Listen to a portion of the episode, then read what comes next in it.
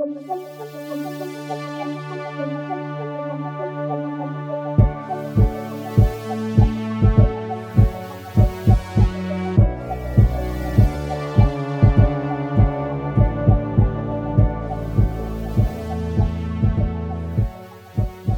tout le monde et bienvenue dans l'ombre du dragon. Aujourd'hui, c'est la réunion d'Apocalypse Keys. Donc, euh, on vient de finir notre campagne et on fait un petit retour sur notre campagne en général, sur le jeu, sur le système. On va vous parler de notre expérience et, euh, de qu'est-ce qu'on a aimé, peut-être, qu'est-ce qu'on a moins aimé, etc. Donc, si vous n'avez pas fini la campagne, euh, allez-y, allez la finir. Mais ça, même si vous ne l'avez pas fini, vous pouvez écouter notre discussion euh, ça vous donne une petite idée peut-être si vous avez envie euh, d'apprécier, d'observer et de découvrir un peu plus le jeu. Donc, euh, quand on a commencé cette campagne-là, c'est Dominique qui nous a offert de, nous, de jouer à Apocalypse Keys, alors qu'il était encore sur Kickstarter, qu'on avait le premier jet, que maintenant la version finale est pas mal sortie. On ne sait pas encore si potentiellement, ça va peut-être sortir de, en papier euh, disponible à tous là, éventuellement, mais pour le moment, c'est seulement disponible à ceux qui l'ont supporté sur Kickstarter. Euh, puis la première question va être à toi, Dominique, de qu'est-ce qui t'a attiré dans Apocalypse Keys? Qu'est-ce qui a fait que tu as vu ce jeu-là et tu as décidé, OK, je veux euh, qu'on joue à ce jeu-là, je veux, je, veux, je veux vous le faire essayer? Euh, ben déjà, c'est René Jadi, qui est un auteur que j'apprécie beaucoup et qui est une valeur sûre, honnêtement. c'est inspiré de d'autres jeux que j'apprécie, euh, des jeux propulsés par l'Apocalypse comme Mask ou Monster Arts. Il y a des similitudes là, certaines mécaniques. C'est aussi similaire à Brindlewood Bay et The Between, qui sont des jeux de Jason Cordova qui font de l'enquête émergente. Donc, c'est un peu un mélange de ces influences-là. En plus, il y a un thème, c'est un thème un peu surréaliste, un peu ésotérique. Euh, avec des, livrets qui sont, ma foi, euh, relativement intrigants. Et je me demandais comment ça allait, euh, comment ça allait finir en, jeu. Puis je dis, tant, tant qu'à trouver du monde avec, qui jouer, des gens que je savais qu'elle a embarqué parmi toutes les belles gens qui sont ici. Puis, non, je suis, bien content d'avoir d'avoir essayé. Puis les autres, quand vous avez vu la proposition de, Apocalypse Keys, euh, qu'est-ce que. Quand euh, Marc, on t'a proposé de te joindre à nous pour la campagne, qu'est-ce qui vous a euh, attiré dans le jeu personnellement? Moi, j'irais à dire que les, livrets m'ont beaucoup intéressé. J'aime beaucoup les jeux mmh. Power by Apocalypse. Puis les livrets étaient extrêmement évocateurs dans leur façon comme de placer. C'était pas des monstres. Comme tout est centré autour de monstres, mais c'est vraiment pas les monstres normaux qu'on voit. C'est ton vampire, loup-garou, etc. Fait tout était vraiment super évocateur, puis avait une belle saveur dans le jeu. Euh, c'est vraiment nous rejoindre. De mon côté, c'est les livrets aussi, mais c'est vraiment au niveau de la dualité des personnages. Il y a tout le temps des moves euh, bons puis des moves euh, moins bons qui peuvent transformer la, le, monstre en, précurseur. Donc, c'est vraiment cette balance-là à maintenir euh, tout le temps. De, de mon côté, personnellement, c'est vraiment. Dès que j'ai eu la proposition, j'étais voir le Kickstarter, puis je pense que je l'ai backé avant même qu'on commence à jouer. le thème m'a vraiment, vraiment attiré. J'aime les affaires ésotériques. Euh, j'aime le, la fantaisie euh, moderne aussi. je trouve que c'est un thème qui est pas toujours exploité ou pas toujours bien exploité dans les jeux de rôle. Euh, sinon, moi, j'ai, comme vous, là, les livrets, à la lecture, t'es comme. C'est, même pas des archétypes de monstres que tu es habitué nécessairement, c'est vraiment des concepts originaux qui te poussent dans, une, dans des directions euh, vraiment éclatées, quand même. Euh, pour ceux qui ont vu la campagne, nos personnages étaient vraiment dans un univers euh, qui était le leur. C'est pas le genre de personnage que tu vas retrouver dans d'autres parties de jeux de rôle, du moins pas à mon avis, là, que je connais. Euh, des personnages assez loufoques. Euh, puis aussi, j'avais.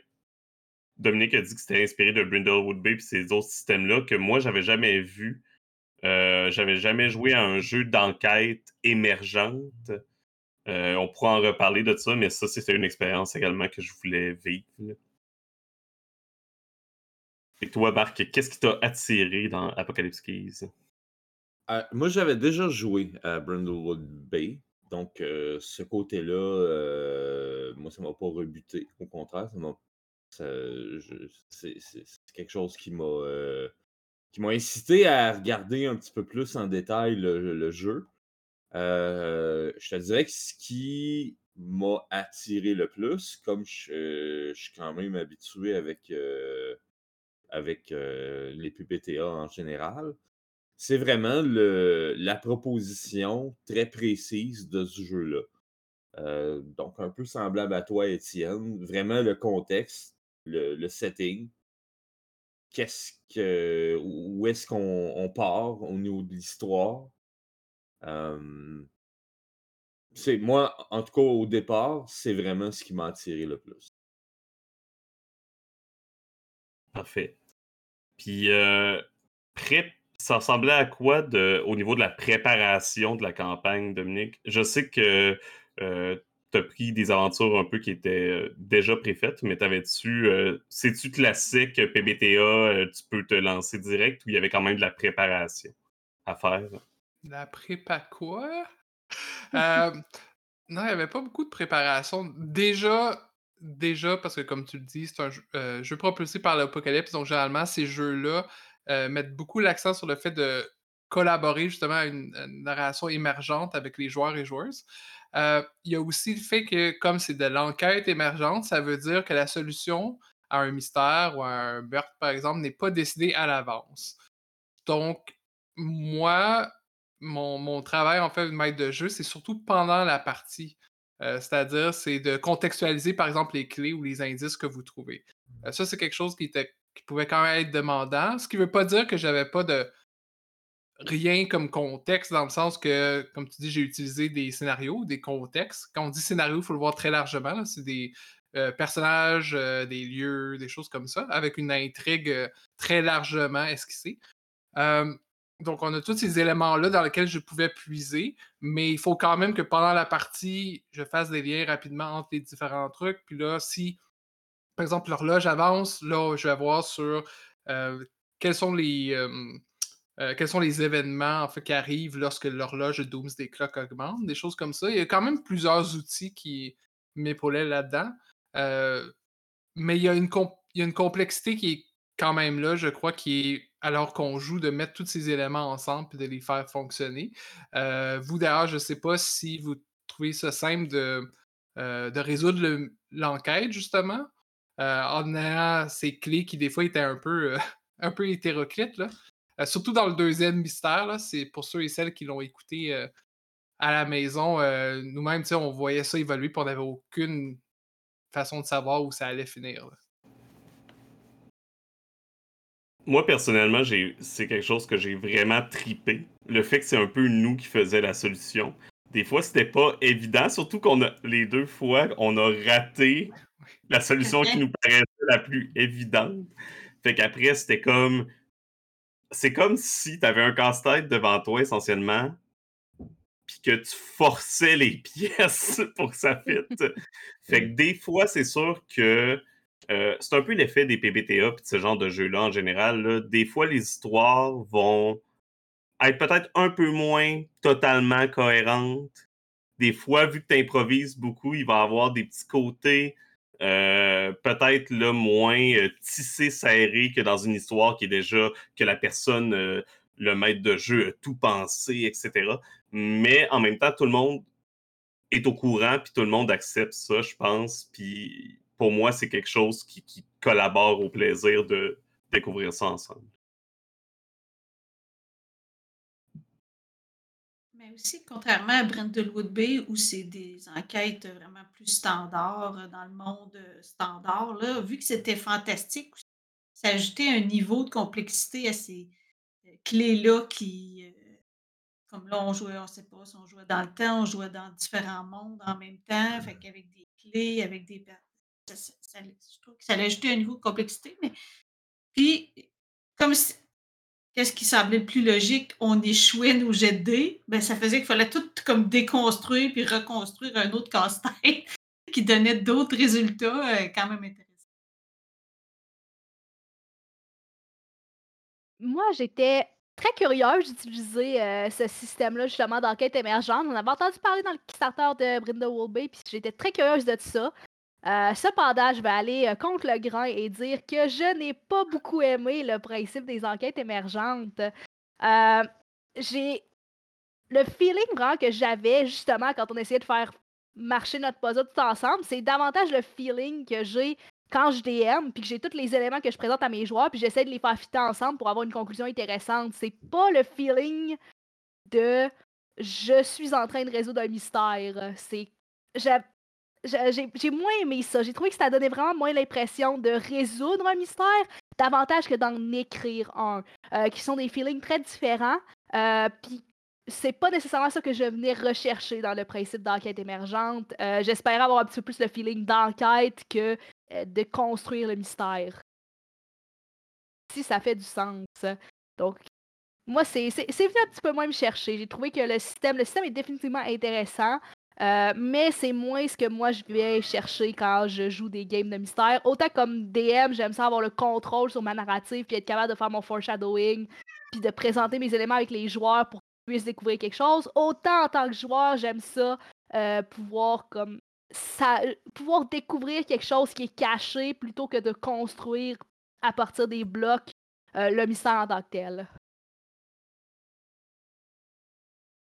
Ouais, ben, je, pense que c'est un principe qui, revient souvent dans ces types de mmh. jeux-là, dans les jeux propulsés par l'Apocalypse, puis il est comme tiré à aussi loin qu'il pouvait, disons, là-dessus, sur le fait que des fois, les joueurs et joueurs doivent se positionner dans un rôle de, mmh, on peut dire auteur, mais ça peut être peut-être plus de réalisation, tu sais, des fois de devoir aller un peu au-dessus de son personnage ou d'admettre qu'il y a certains trucs qui sont pas déterminés d'avance, justement, puis qu'il faut les remplir.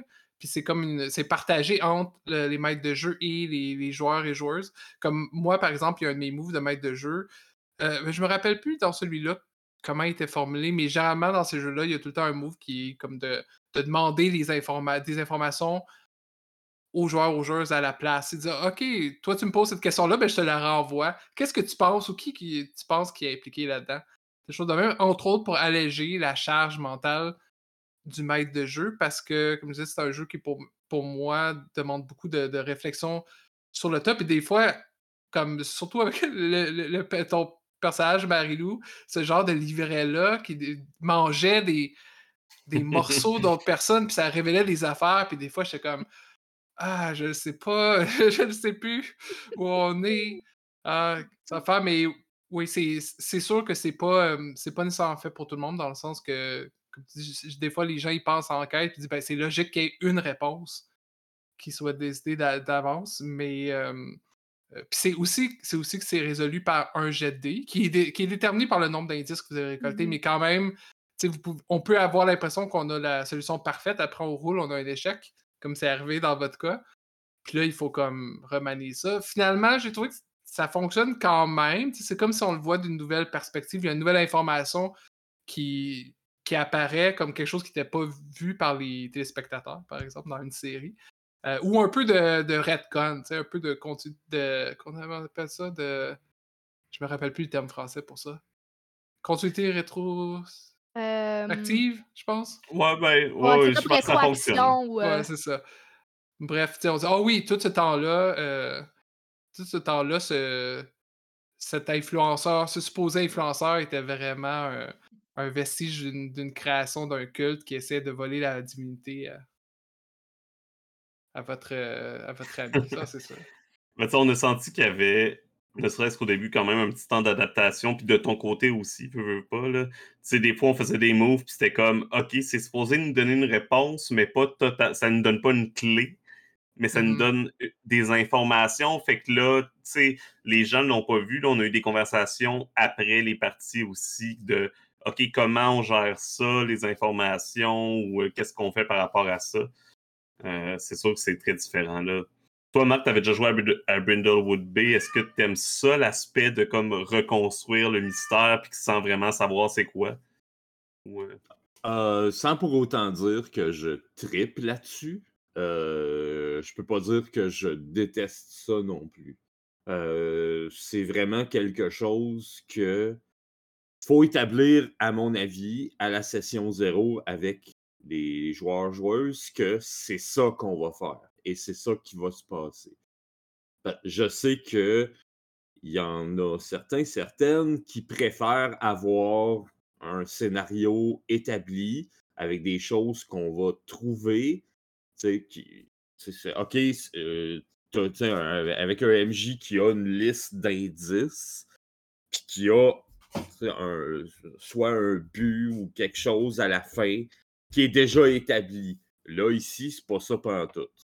Comme, le dit Dominique, il n'y a pas vraiment de, de, préparation à avoir, ou, ou en tout cas, euh, il n'a pas semblé en avoir tant que ça. Puis la raison est simple, c'est parce que ben, à la fin, lui-même, il ne sait pas que, qui fait quoi, pour quelle raison, puis euh, comment euh, cette personne-là essaye d'arriver à ses fins. Mmh j'aimerais ajouter un, petit détail. Brindlewood Bay, en fait, oui, c'est vrai qu'au départ, c'est dans le monde régulier. Mais je, vais peut-être dire un, petit spoiler alert. plus on avance dans l'histoire, plus on, a des sessions dans Brindlewood Bay, plus on se rend compte que c'est dans un univers Lovecraftien. Donc, ça, reste quand même avec une possibilité de trucs un petit peu plus fantastiques ou plus flyés. Mais je, suis d'accord, puis c'est intéressant que tu amènes ce point-là parce que je pense que l'auteur disait, dans le cas de Brindlewood Bay, il fallait être clair dès le début sur, sur, ça, justement, le fait que le ton est à la fois cosy et à la fois horreur pour pas surprendre les joueurs. Puis je pense que dans Apocalypse Key, c'est très important dès le départ de dire, premièrement, vous allez enquêter, mais il n'y a pas de solution préfaite. Et deuxièmement, qu'est-ce que sont vos personnages? Qu'est-ce qu'ils pourraient devenir? Le fait qu'ils sont des monstres complexes, mais sont des monstres qui pourraient finir des précurseurs de l'Apocalypse. Puis, à part quelques inspirations comme Hellboy, mais même ça, je connais pas assez pour m'aventurer là-dessus, mais c'est pas. Les codes sont peut-être moins évidents que dans des jeux comme, par exemple, Mask, qui est des, des super-héros. La plupart des gens de notre génération, du moins, euh, qui vivent en ce moment, ont déjà vu quelque chose comme une série ou un film de super-héros. Puis comprennent un peu les codes. Euh, Apocalypse Key, c'est quand même plus complexe. Puis il y a aussi un côté, euh, je pense, très affirmé queer, LGBTQ. Fait qu'il y a ça aussi qu'il faut, qu'il faut savoir, puis des fois embrasser aussi avec les, les personnages. Mais je pense que tous ces éléments-là qui font que oh. c'est important de s'entendre sur le début, sur comme. Voici, voici, ce que ça implique, ce jeu-là. J'ai pas trouvé que c'était plus queer que d'autres jeux PBTA, par contre. Non, non, c'est pas plus. Euh, c'est sûr que quand il y a des Monster Hearts, puis ces ah jeux-là, ça l'est pas plus. Mais quand tu regardes le livret, puis quand tu, tu regardes l'intention de, de l'auteur, tu vois qu'il y a des trucs où il y a des. aussi dans les, dans les scénarios. Mmh puis je dis, je dis juste ça pour que les, les gens, encore une fois, ils soient clairs là-dessus. C'est peut-être moins explicite que 30 sur, sur Lisbon, par exemple. D'où la raison de. Mmh. Peut-être l'explicité, là. Mais ouais, c'est un jeu assez, assez ovni, là. Là-dessus. Je serais curieux vraiment, personnellement, là, toi tu l'as vécu, mais de voir l'autre côté justement de ces mystères-là aussi, de, de, les voir en tant que. Euh, je sais pas comment ils appelaient ça, là, maître de jeu, MC. Euh, ça euh, change à chaque. Euh, c'est pas Keeper of Keys. Ah oui, c'est ça, oui, oui. C'était le, gardien des, des, portes ou des clés. Euh, ouais, ouais, des portes, ouais.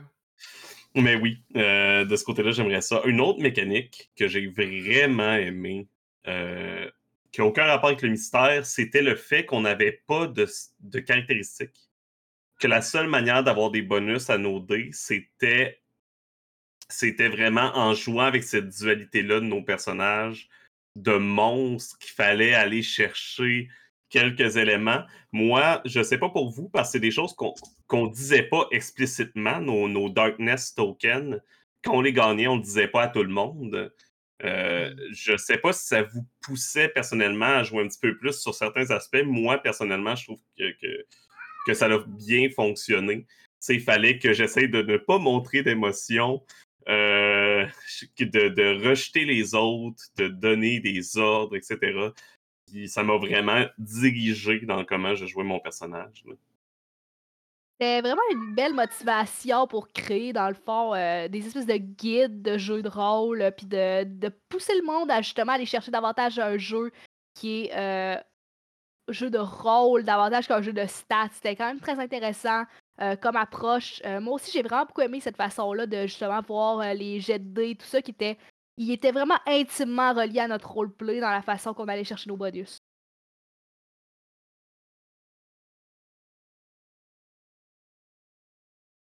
D'ailleurs, cette mécanique-là des, jetons est très similaire à. Puis en fait, je pense ça a été volontairement répliqué de Libreté, qui est un jeu français, qui, avec la bille noire, qui est quelque chose, si tu accumules trop, tu, tu l'utilises pour pouvoir réussir des gestes, si je comprends bien, mais si tu accumules trop, après, tu risques d'exploser parce que. Euh, ben, d'exploser au sens euh, figuré, au sens littéral, euh, de rage ou d'émotions fortes, tout ça. Puis je trouve ça intéressant parce que ça montre qu'il y a des influences pas juste, pas juste dans le monde américain, mais en dehors, à travers le monde. D'ailleurs, Ray euh, et, euh, des, ben, notre premier scénario qui se passait euh, dans les Philippines, j'ai l'impression que je dis mmh ça fait longtemps depuis, mais oui, dans, les, dans les Philippines, ça, parce que Ray vient de là. mais c'est le fun. Puis je sais qu'il y a des communautés fortes là-bas de, de, création de jeux de rôle, puis de voir qu'il y a des échanges comme ça, je trouve ça vraiment chouette.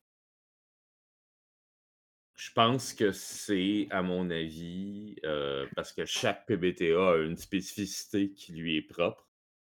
Je pense que c'est ce qui le démarque le plus, ce jeu-là, de d'autres PBTA, en fait. Euh, moi, cette mécanique-là, j'avais pas joué à Libreté. Euh, c'est pas une mécanique que j'ai vue dans aucun autre jeu ailleurs.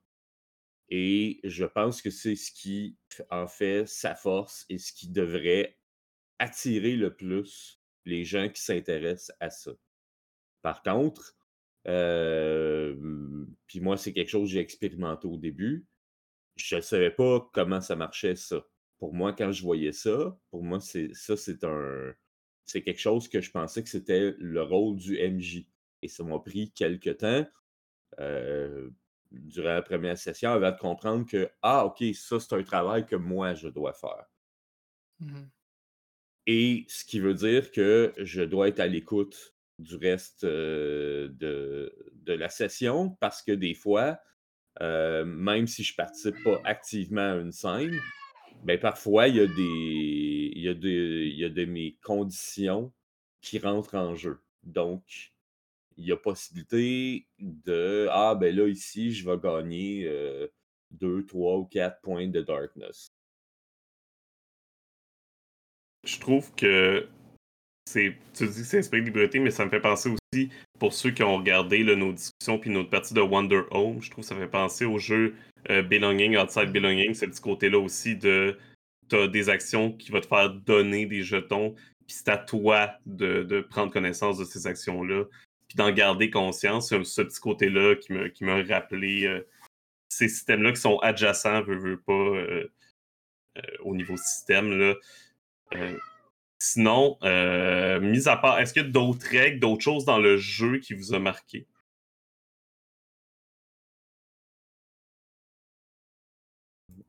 J'ai personnellement beaucoup aimé. je sais qu'il y a quelques. C'est pas tous les livrets qu'il y en avait, mais dans le fond, dans le fond, on était tous à risque de devenir des précurseurs et on pouvait accumuler de la ruine qui nous rapprochait de ça. Euh, mais il y avait aussi plusieurs livrets qui étaient quand même très intéressants dans le fait qu'ils avaient aussi des moves euh, et qui déclenchaient leur propre clock, un petit peu comme une Doomsday Clock euh, personnelle qui nous rapprochait beaucoup plus rapidement de notre destin de précurseur que la ruine l'aurait fait. et je pense que c'était très intéressant comme décision. Parce que je pense que ça donne beaucoup d'agence aux joueurs, de, liberté, de décider vers quel genre de jeu est-ce qu'ils s'en vont. Parce que un joueur pourrait décider, je suis pas très intéressé avec que mon personnage devienne un précurseur, je vais euh, aller davantage éviter ces moves-là, je vais éviter de prendre trop de ruines, et euh, ça va être relativement facile de me garder en dehors de ça. Versus un joueur qui est très intéressé à aller vers cette ligne-là, plus tragique, plus, euh, plus vers sa propre destruction, a accès quand même à des moves qui lui permettent même d'accélérer celle-ci. Et j'ai trouvé que c'était très très fun. Ça montrait vraiment le ton du jeu, tout en laissant quand même un contrôle aux joueurs sur leur narrative. Ouais, c'est vraiment le fun. Ça, c'est encore quelque chose qui permet de jouer justement sur la dualité des personnages. Euh, je trouve que c'est super bien fait pour ça. En ce qui concerne notre campagne, euh, je crois, on en a parlé après qu'on l'ait terminé, mais on a tous apprécié cette campagne, autant pour le côté euh, un petit peu plus intense de la première enquête, pour le côté totalement déjanté de la deuxième. Euh, on était vraiment dans du surréalisme délicieux. Est-ce que c'est quoi le moment qui vous a marqué le plus, incluant Dominique également? Parce que ce genre de jeu-là, il fait aussi pour surprendre euh, le maître de jeu, le gardien des portes. Dans le cas de Ozelia, c'est quand elle a pu mettre la main sur un téléphone avec les réseaux sociaux. Ça a complètement changé le parcours du personnage qui était déjà narcissique, mais c'est comme si c'était le Graal qu'elle venait de trouver. Ah, ça l'a vraiment centré ton roleplay là-dessus après. Avec une interprétation de Dominique euh, d'un chat de Twitch. Euh. C'est purement fictif. Aucun lien avec la réalité. Euh, moi, personnellement, ce que j'ai vraiment beaucoup aimé, c'est. Il y a vraiment eu des belles scènes de la relation d'Atlas 02 avec Atlas 01. C'était vraiment des scènes tragiques, tristes, intime, puis euh, j'adore, j'ai adoré ces scènes-là, c'était d'une toute beauté euh, de voir comme ces deux créatures qui genre, avaient une compréhension d'entre eux autres qui était inégalée avec n'importe quoi autour. Que juste avoir cette espèce de moment intime-là, trash mais beau en même temps, j'ai beaucoup aimé ça. Moi, je pense que mon moment préféré de la campagne, c'était même pas avec mon personnage. Euh, une partie, oui, mais c'est euh, CZ, mon moment préféré de, la campagne. Euh, CZ, avec, quand il était seul avec le fil et l'aiguille, qui avait eu des très belles conversations, puis un très bon moment. Puis aussi CZ, quand il essayé d'entrer dans mes souvenirs, des souvenirs de d'Astron et de, de, voir un peu qu'est-ce qui se passait. J'aimais vraiment l'aspect de très euh, philosophique un peu de, de CZ. Ces scènes-là m'ont beaucoup. Euh, j'ai beaucoup apprécié, beaucoup aimé. Non, euh, merci. Moi, ça va peut-être s'enligner un petit peu plus vers ça. moi, ça a été justement le, cette espèce de retournement qu'on a peut-être forcé un peu Dominique à faire de, du rôle du fil et l'aiguille. Parce qu'habituellement, quand un personnage comme ça est dans un rôle d'antagoniste, euh, c'est difficile de le ramener du bon côté euh, de, de, la, narrative. Puis, ben, on a réussi. Puis moi, à chaque fois que je vois ça dans un jeu de rôle, moi, ça me plaît beaucoup, en fait. je pense que le fil aiguille était dans aucune de nos deux accusations qu'on a essayé de faire, aucune de nos deux conclusions. Je pense pas qu'on l'a. Parce que justement, on voulait pas qu'il soit euh, méchant, je pense. On, l'a juste regardé puis on a fait c'est un cool guy. Ouais. puis finalement, on l'a tellement aimé, aimé que Dominique l'a ramené euh, juste pour nous. Ah, mais ça, euh, ça en général, j'adore ça dans toutes les parties de jeux de rôle, peu importe le système, quand les joueurs ou les joueurs s'accrochent à des personnages non-joueurs, là, ils il faut aller vers ça parce que c'est une des choses qui engage le plus, je trouve, les, les, gens quand ils partent. Fait que ça m'a fait plaisir que vous donniez une direction. Parce que de toute façon, c'était avant, la, avant la fin. Vous vous rapprochez de la fin de Sarum, c'était avant la fin. Puis je l'ai mis là en me disant, ben, probablement que ça ne sera pas le précurseur parce que ça serait peut-être un peu tôt pour le montrer. Mais en même temps, il fallait, que je mette ses aides dans une situation euh, un peu ardue. Puis on va voir. On va voir qu'est-ce qui va arriver. Ce qui est un des principes clés des, euh, jeu propulsé par l'apocalypse, jouer pour voir qu'est-ce qui va arriver, puis c'est exactement ça qui s'est passé. Puis moi, ça c'est un moment que j'ai bien aimé. Je trouve que tous les personnages ont eu des moments où ils ont eu ils ont le projecteur braqué sur, sur eux ou sur elles. Mais je dois dire que le, moment où Zelia, dans la maison, a voulu suivre le chat, puis a raté son jet, s'est retrouvé dans son espèce de euh, d'enfer personnel où euh, la, la pire chose qu'elle pouvait voir, évidemment, c'était c'était sa propre tombe. Là. Mais. euh, puis qui était vraiment juste un espèce. C'était un peu comme un, un side quest, là, où elle s'est retrouvée comme ça, puis où elle a dû être sauvée. Mais. euh, non, il y avait, il y avait beaucoup de moments comme ça qui. Je trouve. Puis que j'avais pas prévu non plus. Puis même si j'aurais voulu, j'aurais pas pu les, les prévoir. Je sais pas si euh, avec le Kickstarter, s'il y avait des livrets supplémentaires ou quelque chose qui était prévu. J'ai comme pas pensé à regarder, mais Je pense Euh, que oui, oui. il y avait, euh, il y avait des livrets supplémentaires qui ont été promis. Euh, comment ils ont annoncé ça? C'est qu'ils vont pas être dans le livre de base et qu'ils vont sortir, je pense, des livrets soit papier, soit PDF qu'ils vont envoyer par la suite parce qu'ils voulaient pas retarder la livraison. Mais en effet, il y a euh, plusieurs livrets qui sont annoncés, dont un livret euh, qui m'a beaucoup piqué ma curiosité qui est inspiré par euh, Ghost Rider. Oh! Il y en a plusieurs. Il y a, plein de livrets, évidemment, qu'on n'a pas joué, euh, que les gens n'ont pas vu. Euh, on a, les choix ne manquent pas à ce niveau-là. Euh, évidemment, comme je disais, on a tous eu du plaisir avec la campagne.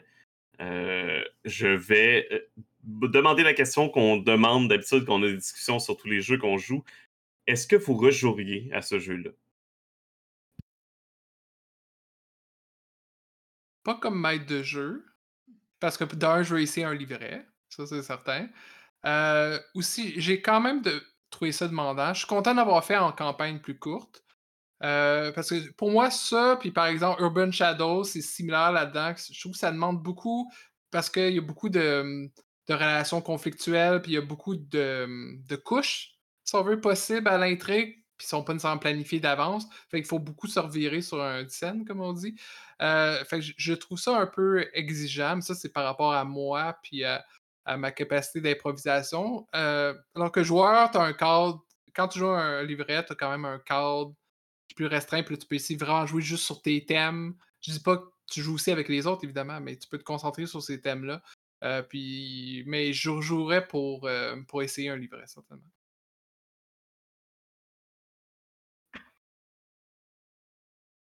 Les autres? Je rejouerais, mais j'apporterais quand même des modifications. Probablement que j'utiliserais moins le- les mécaniques d'enquête émergentes. J'irais pour une formule un petit peu plus classique de mystère. Euh, autant en tant que maître de jeu et euh, ou en tant que joueur, euh, ce serait davantage vers ça que j'irais. Par contre, le jeu m'a quand même séduit. les thèmes sont le fun, l'évocation que les livrets ont est le fun. Ça va définitivement me ramener vers ce jeu-là. J'ai même, je l'ai aussi kickstarté. il devrait arriver chez nous très bientôt.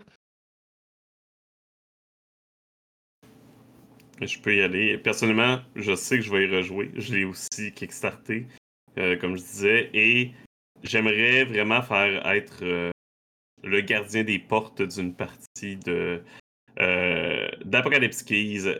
Ça fait longtemps que je cherche un jeu surréaliste. C'est vraiment quelque... C'est un thème que j'aime vraiment, c'est dur de trouver des jeux de rôle qui font bien ça. Il y en a beaucoup dans l'OSR, mais on a déjà établi que l'OSR, c'est pas ce que j'aime le plus, c'est pas ma spécialité. Euh, fait qu'avoir un jeu qui permet un thème un petit peu plus. euh, un, petit, c'est ça, un, un petit peu plus ésotérique. euh, Il y a aussi tout l'aspect euh, de, de creuser dans les ténèbres et de destin tragique qui m'attire grandement. Fait que euh, c'est sûr que je vais rejouer. hein. Je l'ai déjà euh, proposé à ma table physique avec qui je joue euh, normalement. Et c'est dans les prochains euh, qui veulent essayer une fois qu'on aura fini notre campagne actuelle. Dans mon cas, euh, c'est sûr que oui. Euh, c'est sûr que je ferais un personnage probablement plus émotif parce que là, je faisais vraiment un personnage narcissique qui, qui, qui était comme une, une solitude à travers les autres. Donc, j'essaierais de m'engager vers un, un personnage avec peut-être plus d'inspiration. Mais comme joueuse, là, je pense pas que je serais prête à être maître du jeu dans un jeu comme ça. Mais euh, comme joueuse, euh, avec un autre livret, euh, oui. Euh, moi, sans pour autant dire que j'ai euh, que j'ai kickstarté le jeu parce que je ne l'ai pas fait, euh, puis je ne l'ai pas acheté non plus. Euh, Est-ce que j'y rejouerais? Oui. Oh oui, définitivement. c'est un jeu qui est assez spécifique, assez spécial et assez intéressant, à mon avis. assez unique en son genre pour pouvoir y rejouer. je pense que je préférerais peut-être être MJ être joueur. Mais c'est clair que je n'y jouerai pas de la même façon qu'on y a joué. Ça, je vais peut-être y revenir au niveau de mes. quand, quand je vais m'exprimer au moins des, points que je trouve plus faibles, autant de la campagne que du jeu. Mais c'est clair que je n'y rejouerai pas de la même manière qu'on y a joué nous. Ben écoute, vas-y. je suis curieux de t'entendre sur, sur ça. première des choses, et ça, c'est parce qu'on a choisi de faire une campagne courte avec seulement deux scénarios. Euh, ce qui veut dire qu'on a, qu'on a pris la décision, c'est quelque chose qui était, euh, ben, du moins de ce que Dominique nous a dit, c'est quelque chose qui était recommandé dans le jeu de donner des, euh, de prendre des, des, des, avancements après chaque session. Et c'est vrai que c'est bien pour une campagne courte afin de bien découvrir toutes les possibilités du jeu, toutes les manœuvres, et il y en a beaucoup. Tu as des manœuvres de livret, tu as les manœuvres des autres livrets, tu as les manœuvres de division, tu en as énormément. Sauf que, en faisant ça, tu te bloques de plusieurs mécaniques de, pour acquérir de l'XP. Donc, en faisant ça, il y a toute une partie du jeu, plusieurs manœuvres d'ailleurs, ou plusieurs questions de fin de session que ben, tu es obligé de ditcher, tu es obligé de mettre ça de côté. Donc, tu ne profites pas entièrement de tout ce que la mécanique du jeu propose. Ensuite de ça, comme encore là, on a choisi une campagne courte, euh, on, a été comme final euh, avec euh, ce qui, ben, du moins ce que je pense que Dominique puis un peu toutes nous autres, on voyait comme étant le, le, la, le scénario de fin de campagne, c'est-à-dire la plus vieille des maisons. À mon avis, c'était peut-être pas le bon choix pour finir une campagne, mais une campagne plus longue. Ce n'est pas le bon choix, à mon avis, pour deuxième scénario. La raison est simple, à mon avis, c'est que dans les PBTA, une des forces des PBTA, c'est la relation entre les personnages.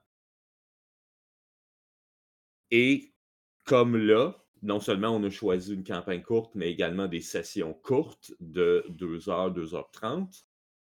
Euh, la plupart des scènes de, de, nos sessions, c'était par rapport à l'intrigue, par rapport au scénario, même si, bon, euh, Dominique n'était pas.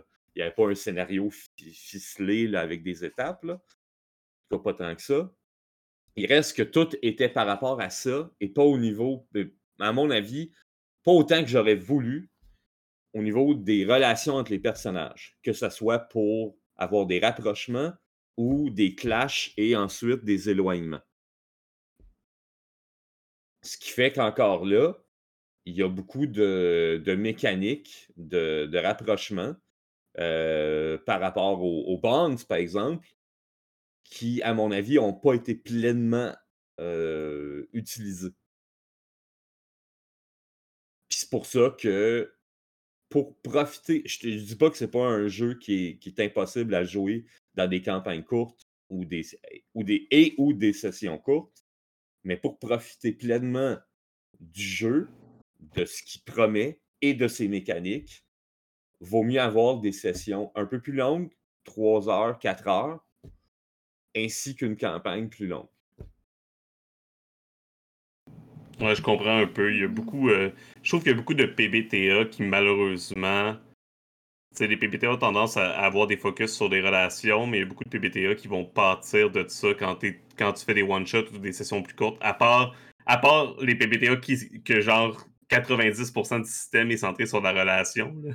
Ça, il y en a, puis normalement, euh, en one-shot, Yeah. ça se fait bien. Il y en a beaucoup. Écoute, Ouais, quand ouais. tu regardes euh, Masque, euh, le, le monde pense que ah, mais c'est un jeu de super-héros. Euh, non, non, non, non. C'est un jeu de relation entre adolescents. Mhm. que Ça, ça s'adonne qui ont des pouvoirs de super-héros. Monster Hearts, c'est un jeu où est-ce qu'il va y avoir de la manipulation entre les personnages joueurs. Parfois, ils vont s'aider parce qu'ils n'auront pas le choix. Mais euh, la plupart du temps, c'est Ah, je vais tirer mes strings, ainsi de suite. Ouais, ça. Dun- Dungeon World, la plupart des mécaniques d'XP sont par rapport aux, aux- aux, euh, aux relations entre les autres. Les questions à la fin des sessions de Dungeon World, c'est oh, T'as- T'as-tu réussi ta relation avec. Ah, non, oui, bon, ben, t'as un XP. Donc, t'as t'as le goût que ça arrive, t'as le goût que ça. Et pour ça, ben, ça prend, euh, moi, ce que j'appelle laisser respirer l'histoire. C'est-à-dire, parfois, le MJ doit juste comme, OK, ben, c'est quoi vous faites? Mhm. Pas, pas arriver avec, ah ben, voici un PNJ qui amène une autre problématique. Voici tel événement qui, ben là, il faut vous réagissiez là, tout de suite. Ça, c'est vraiment la, la faiblesse de notre, du format aussi, non? C'est comme tu disais, là. C'est Mais- sûr mais- que en, en prenant la décision de faire des parties plus courtes, euh, malheureusement. Mais je dis pas que c'est une mauvaise façon de jouer. Mais ce que je dirais à des gens qui veulent jouer ça, parce que regarde, c'est pas tout le monde qui veut jouer des sessions de 3-4 heures non plus. Mais si vous voulez jouer seulement des sessions de 3-4 heures, allez-y avec des systèmes beaucoup plus simples que des PPTA. Des trucs comme euh, Lasers and Feelings, qui a plein de hacks là aussi, mais qui va vous permettre d'avoir des, des, des, des, sessions beaucoup plus intenses, beaucoup plus euh, euh, avec, avec ce que vous voulez, mais dans des sessions beaucoup plus courtes. Sans pour autant tout manquer les mécaniques, parce que bon, les mécaniques de Lasers and Feelings sont très très simples. Je comprends. Moi, je pense que, personnellement, moi, je trouve que c'est un choix que ça se. C'est sûr que si tu s'en vas dans une partie comme ça, puis tu t'attends à vraiment pouvoir focuser sur les relations, puis finalement, tu te rends compte que ça va focuser plus sur l'action, là, c'est sûr qu'il y a une déception, tu sais.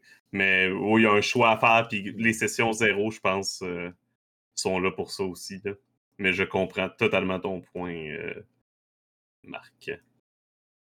Euh, pour répondre à une question qu'on avait tantôt, je suis allé voir, puis le livre est achetable. Euh, le PDF aussi, déjà, il est, en pre-order. Fait que dans le fond, les gens peuvent déjà l'acheter sur euh, Evil, Evil mais c'est en pre-order sur le Backer Kit. Fait que c'est pas tout de suite, tout de suite qu'il va sortir nécessairement. Sinon, est-ce qu'on avait autre chose à dire sur Apocalypse Keys? Moi, j'ai un point fort, je pense que Oui. et on- qu'on n'a pas touché euh, ce soir. S'il y a vraiment une chose que, que, que je peux dire comme Hey, ça, là, ils n'ont pas raté leur coup, mais pas du tout. L'affiche Roll 20. ouais. Une, une- une des Oh plus oui. belles et des plus efficaces que j'ai vues. Et, et j'en ai épluché des PBTA, là. Oui. Et euh, euh, encore là, on m'a posé récemment la question c'est quoi ton PBTA préféré? J'ai répondu masque. Et oui, c'est encore masque aujourd'hui. Par contre, la fiche de masques, pour avoir joué plus de 80 mots à dit sessions de masques, des fois, elle me fait rager. La fiche roule 20, je parle. Pourquoi? Parce que euh, les manœuvres sont pas programmées. C'est toi, il faut qu'il aille hein, copier, copier, coller. Ensuite, oui, OK, ah, les mécaniques d'étiquettes sont Ah, c'est super, ça va. Ouais, sauf que dans le jeu, les étiquettes, les, pas les étiquettes, les, les états émotionnels sont reliés à des manœuvres et non pas aux étiquettes. Sauf que dans Roll20, c'est programmé pour. euh, Fait que là, quand tu as des manœuvres de livret qui viennent dire euh, Ah, ben là, telle euh, chose, tu, tu la roules avec une autre étiquette, ben, ça vient complètement fourrer. euh, là, je suis obligé de dire aux joueurs euh, Ouais, mais là, tu as un moins 2 sur cette affaire-là, même si tu roules avec un autre étiquette. Regarde. La fiche sur Roll 20 d'Apocalypse Keys, magnifique. Merci. C'est un bijou de programmation, à mon avis. J'adore vraiment beaucoup. Je- juste au niveau d'avoir une fiche où est-ce que quand tu as des avancements, tu dis OK, je vais aller chercher telle manœuvre de tel autre livret. Puis là, je- moi, je me préparais, là, parce que même dans la fiche de Monster Arts, où est-ce que, faut que si tu vas chercher une manœuvre d'un autre livret, faut que tu ailles la copier-coller. Puis là, j'étais là, OK, je vais aller faire ça. Puis là, j'étais là, Hmm, je vais essayer voir. J'ai changé le, le, le, le, skin de mon livret dans, dans, dans, dans Roll20 et j'ai été cocher la manœuvre et ensuite je suis revenu à mon, euh, à mon livret à moi dans la. Ah, ouais. Ah, ouais. Et Ouais. savez-vous quoi? Ça a marché. Ça Ça ça l'a- même. Après ça, je suis revenu, puis dans la section Moves, j'avais la manœuvre de l'autre livret de cocher. C'est Eh à ce ben. point-là bien fait. Ah, pour vrai, puis il y a des raccourcis pour toutes les sections. puis- En bas, oui. Ah oui, c'est ça, en bas de la fiche. Pour vrai, vous l'avez pas vu, là, les gens qui ont regardé nos parties, mais pour vrai, c'était. Quand tu joues en ligne, des fiches comme ça, c'est du bijou, puis ça te simplifie tellement la vie parce que tu peux te concentrer sur la partie au lieu de te concentrer à trouver les affaires sur ta fiche. Oui, oui. C'est- Mm. C'est absolument magnifique. Puis je, je regarde ça, puis je suis là comme, mais mon Dieu, pour- pour- pourquoi vous n'avez pas fait ça pour un jeu comme Mask, par exemple? Ça aurait tellement mieux fait. Mais bon. Là, on se rend compte que les fiches Roll20 sont souvent maintenant rajoutées euh, comme des, des choses dans le, le Kickstarter qui vont être développées, justement, on dirait pour prendre le temps de bien faire ça. Puis on dirait que ça. Puis ah, sur d'autres plateformes que Roll20 aussi, où ça se fait, mais euh, ouais, on dirait que c'est de plus en plus dans l'idée, c'est peut-être l'air du temps que les gens jouent de plus en plus en ligne. Donc, ils veulent offrir ça comme un produit qui soit bien fini. Même maintenant, il y a des, il y a des jeux comme Yazebuzz qui vont se jouer en, à- avec des avatars. Tu sais, ça commence à ressembler quasiment à des jeux vidéo là, euh, sur les plateformes. Fait que c'est. Non, ça c'est bien, surtout quand je me rappelle les, les débuts de Roll20, puis il y a souvent des, des fiches ça, qui n'ont pas été modifiées depuis très longtemps et qui sont plus di- difficiles à, à- à chercher, qu'on va dire comme Iron Sworn. là.